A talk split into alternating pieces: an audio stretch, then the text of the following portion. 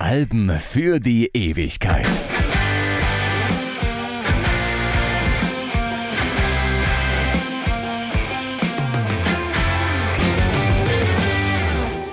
Hallo, ich bin Stefan Kleiber. Wer ist Lana Del Rey? Auf diese scheinbar einfache Frage versucht die Popkultur seit mehr als einer Dekade eine schlüssige Antwort zu finden. Die Künstlerin selbst weiß das seither elegant zu verhindern, indem sie mit jedem Karriereschritt neue Rätsel aufgibt. So sollte es eigentlich nicht sein. Wer sich mit Musik beschäftigt, vielleicht Fan wird, glaubt zumindest nach einiger Zeit, diejenigen zu verstehen, die sie gemacht haben wie sie ticken, wofür sie einstehen. Oft genug ist das eine Illusion, doch bei Lana Del Rey hat man im Besonderen das Gefühl, früher oder später gegen eine Wand zu laufen. Man kann die ganze Komplexität natürlich ignorieren und zum Beispiel sagen, Lana Del Rey ist jene Singer-Songwriterin, die Born to Die gemacht hat. Ein Album, das Anfang 2012 völlig unerwartet eine neue Stimmung in den Ring wirft, die das folgende Jahrzehnt musikalisch prägen wird. Doch um zu verstehen, wie sie das geschafft hat, braucht man von den vielen Antworten auf die Frage, wer ist Lana Del Rey, zumindest die wichtigsten. Sie führen entlang der Grenzen zwischen realer und fiktiver Person zur Dialektik auf den manchmal schmalen Grad zwischen Dichtung und Wahrheit.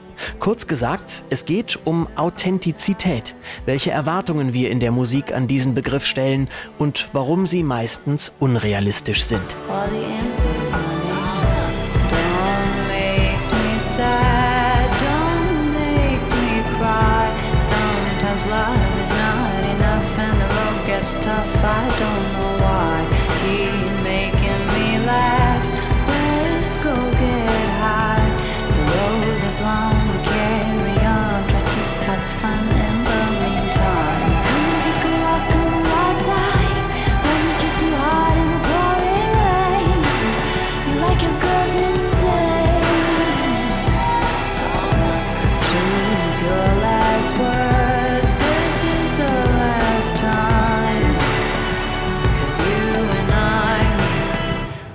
on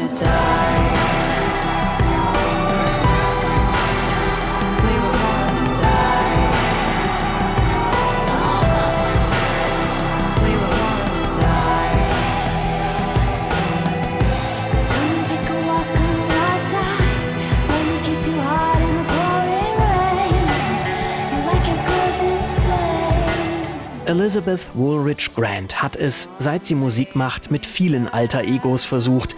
Einige von ihnen spült erst die Welle des Erfolgs an die Oberfläche. Sie bleiben über eine lange Zeit unentdeckt und unbekannt, selbst der treuen Netzgemeinde, die ihr Betrug und Täuschung vorwirft, als Born to Die schließlich erscheint. Es ist das Album, das die Welt formal mit Lana Del Rey bekannt macht und das die im Pop herrschenden Gesetze quasi unmittelbar in Frage stellt. Doch ist es nicht ihr erstes. Auch wenn ihr und den Fans viele Diskussionen erspart geblieben wären, wäre es anders. Und die Geschichte dahinter geht so. Im gerade neu angebrochenen Jahr 2010 steht Lizzie Grant kurz vor der Veröffentlichung ihres Debütalbums. Sie nennt sich auch auf der Bühne so. Eigentlich ist es nicht mal ein Pseudonym, nur eine Kurzform ihres bürgerlichen Namens. Das ist wichtig, denn es suggeriert, hier verstellt sich jemand nicht. Lizzie Grant lebt seit einiger Zeit in einem Trailerpark in New Jersey. Den Umzug von ihrer Tante und ihrem Onkel, der ihr das Gitarrespielen beigebracht hat, bezahlt sie vom ersten Geld, das sie von Five Points Records bekommt, einem kleinen, aber gut laufenden Indie-Label aus New York. Abends tritt sie in Bars und Clubs auf. Die Anfang 20-Jährige ist gerade in einer Findungsphase. Das macht die Zusammenarbeit manchmal schwierig, weil es exakt die Zeit ist, in der sie beschließt, sich besser Lana Del Rey zu nennen. Ray erst mit A, dann doch lieber mit E, was dazu führt, dass die Schreibweise während der laufenden Produktion der Tonträger nochmal geändert wird. Auf dem Cover steht Lana Del Rey aka Lizzie Grant, um den Fans den Übergang zu erleichtern. Die Musik darauf hat wenig mit dem Stil zu tun, der bald in aller Munde sein wird. Es klingt nach mehr oder weniger generischer Popmusik. Nur zwei Jahre später dreht Born to Die alles auf links. Big dreams, stuff. Said you had to leave to start your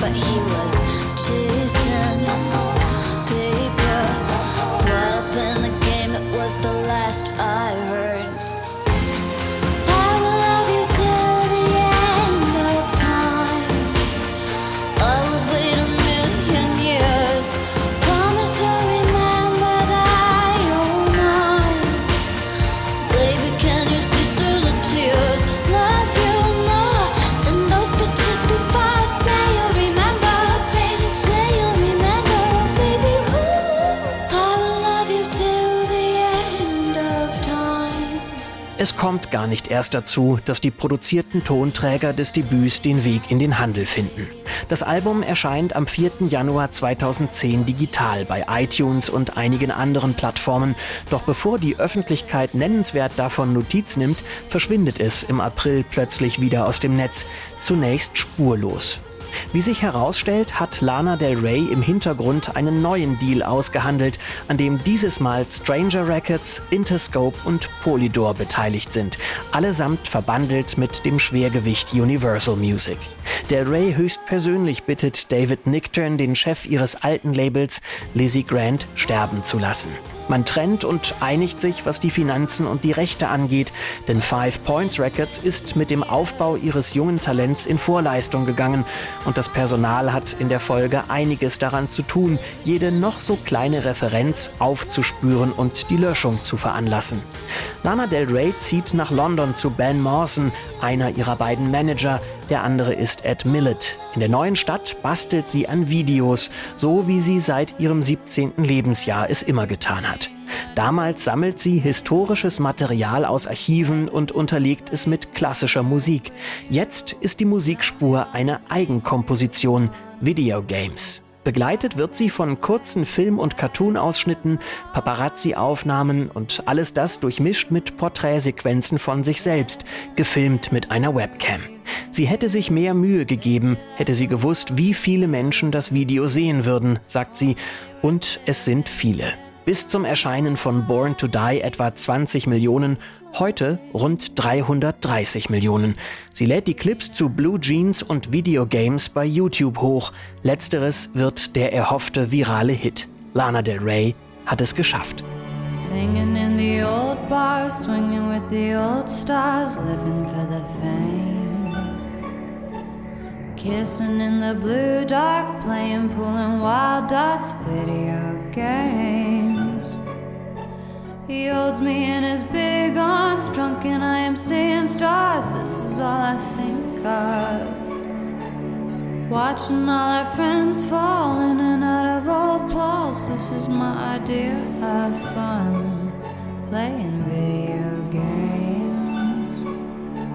It's you, it's you, it's all for you.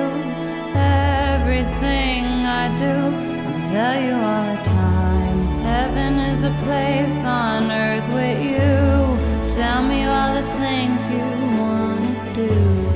I heard that you like the bad girls, honey. Is that true? It's better than I ever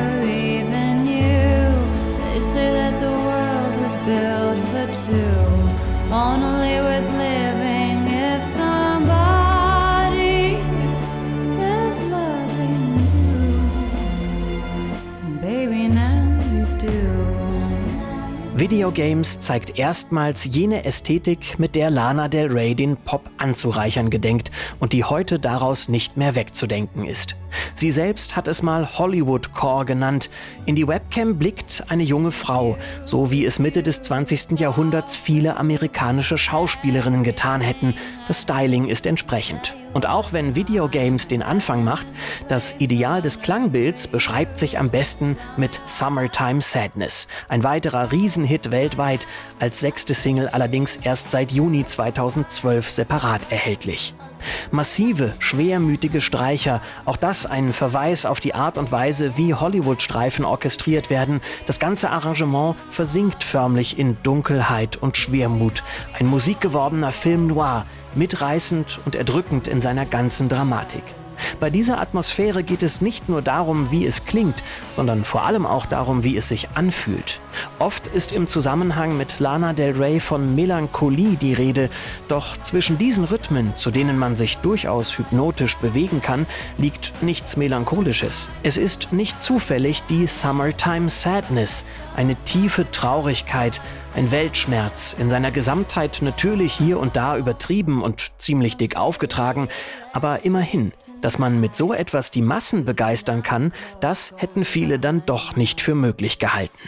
Der Grundtenor im Pop ist damals Optimismus. Natürlich gibt es auch bei Katy Perry oder Justin Bieber hier und da mal Herzschmerz, aber den gilt es immer irgendwie zu überwinden, hinter sich zu lassen und dank des freundlichen Abtempos in Dur gelingt das auch immer. Lana Del Rey lehrt uns, dass es eine Alternative gibt, nämlich im Herzschmerz zu versinken, einzutauchen, bis dann nichts mehr ist als Einsamkeit.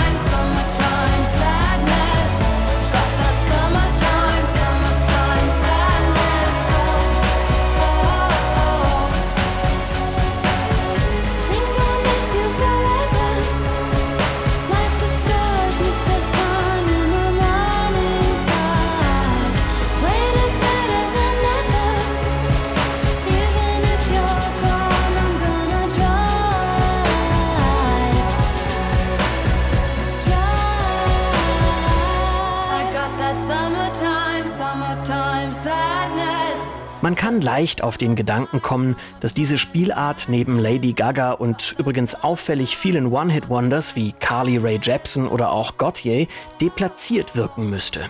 Das glaubt die Musikkritik auch, aber sie hat die Rechnung ohne die Fans gemacht. Und mal wieder vergessen, dass Fortschritt oft dort entsteht, wo jemand etwas radikal anders macht als das, was die Menschen angeblich gerade hören wollen.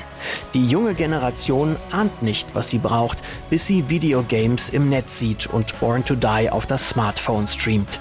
Das hat auch damit zu tun, dass die Songs scheinbar aus dem Nichts kommen. Lana Del Rey ist nie Teil der Indie-Gemeinde, auch wenn sie selbst sich darin sehr wohl gefühlt hätte, aber aus welchem Grund auch immer gibt es darin keinen Platz für sie.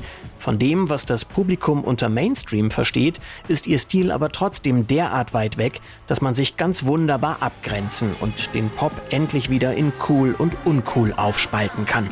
Möglicherweise hat sich seit damals, als man aber nicht hören durfte, wenn man Rockfan war, gar nicht so viel geändert. Ja, die Kritiker polarisiert Born to Die mächtig. Langweilig und trist nennt es etwa der Rolling Stone.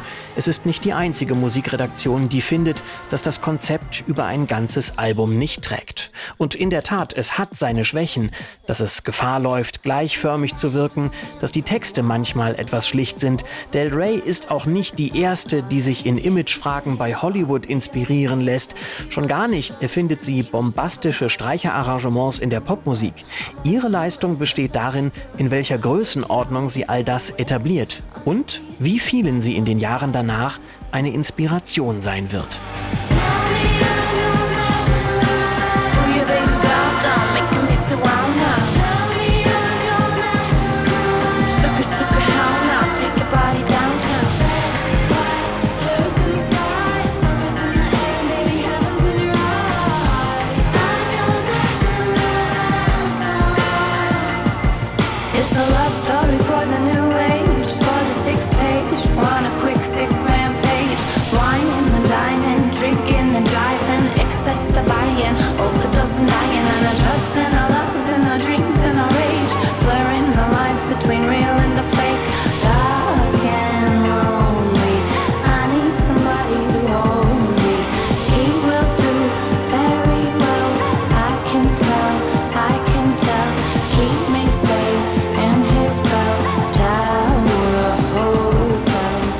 Mit dem Erfolg von Born to Die jedoch wächst der Druck auf Lana Del Rey und das nicht nur von Seiten der Musikkritik.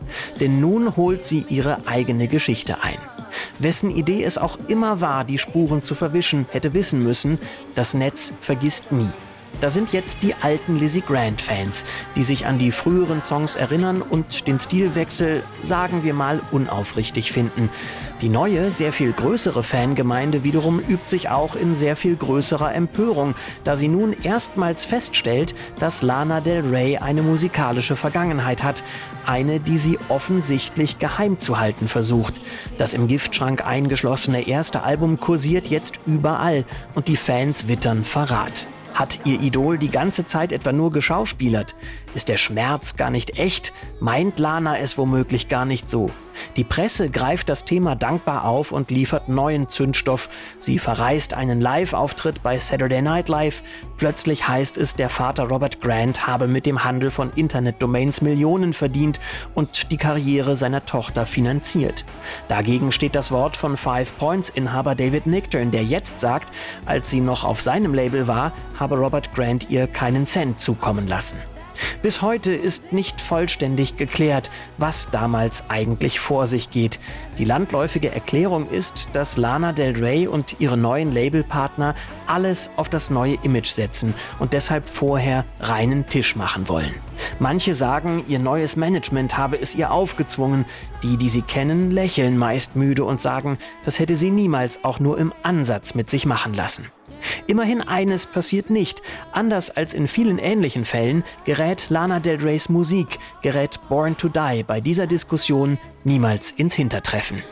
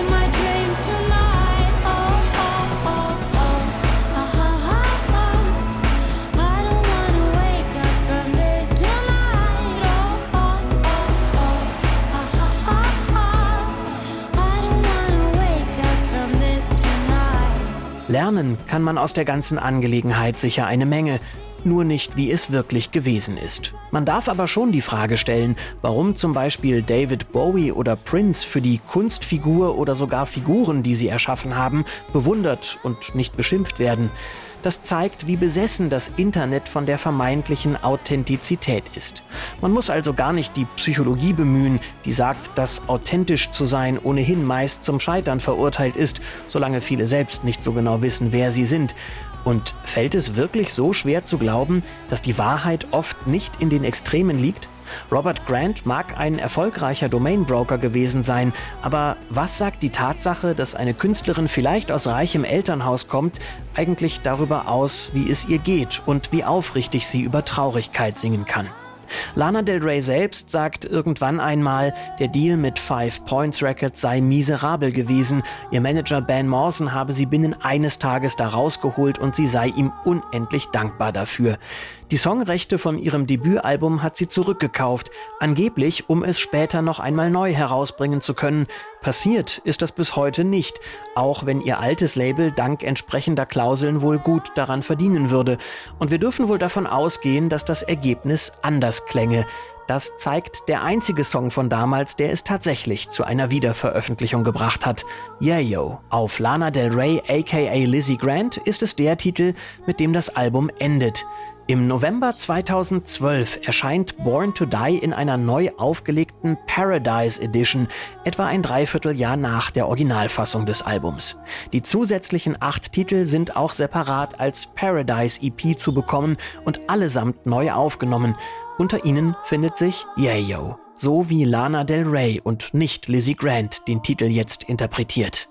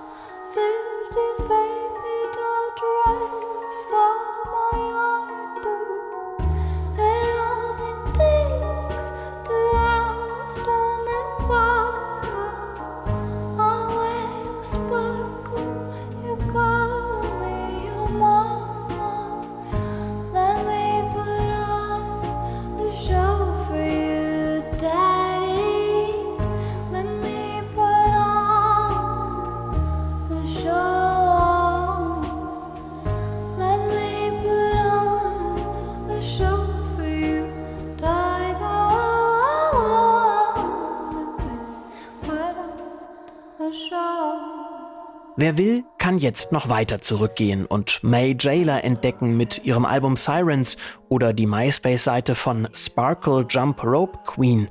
Hinter allem steckt Lana Del Rey, was die Frage nach ihrer wahren Identität wohl vollends ad absurdum führt.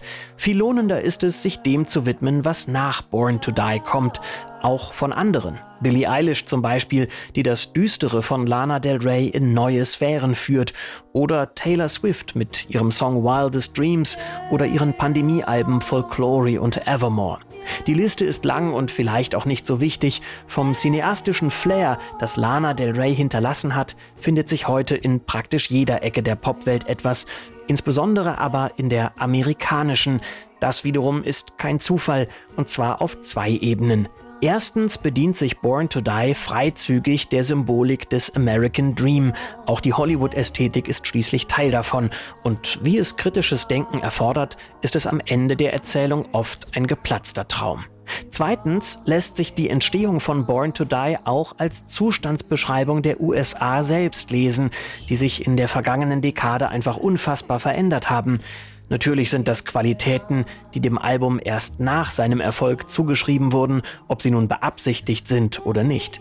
Entscheidend ist, dass Lana Del Rey sich nicht auf ihnen ausruht, sondern mit den nachfolgenden Alben gleichzeitig ihren Sound verfeinert, ihren Mythos pflegt und zu neuen Ufern aufbricht. Das macht zum Beispiel Norman Fucking Rockwell von 2019 zu einem Meisterwerk, das mal wieder gekonnt mit den Regeln bricht. Mittlerweile ist es glücklicherweise zur Gewohnheit geworden, dass der Pop seit Born to Die endlich mal wieder ein paar Rätsel aufgibt. Wer ist Lana Del Rey? Sie ist viele, so wie wir es sein können, wenn wir nur wollen.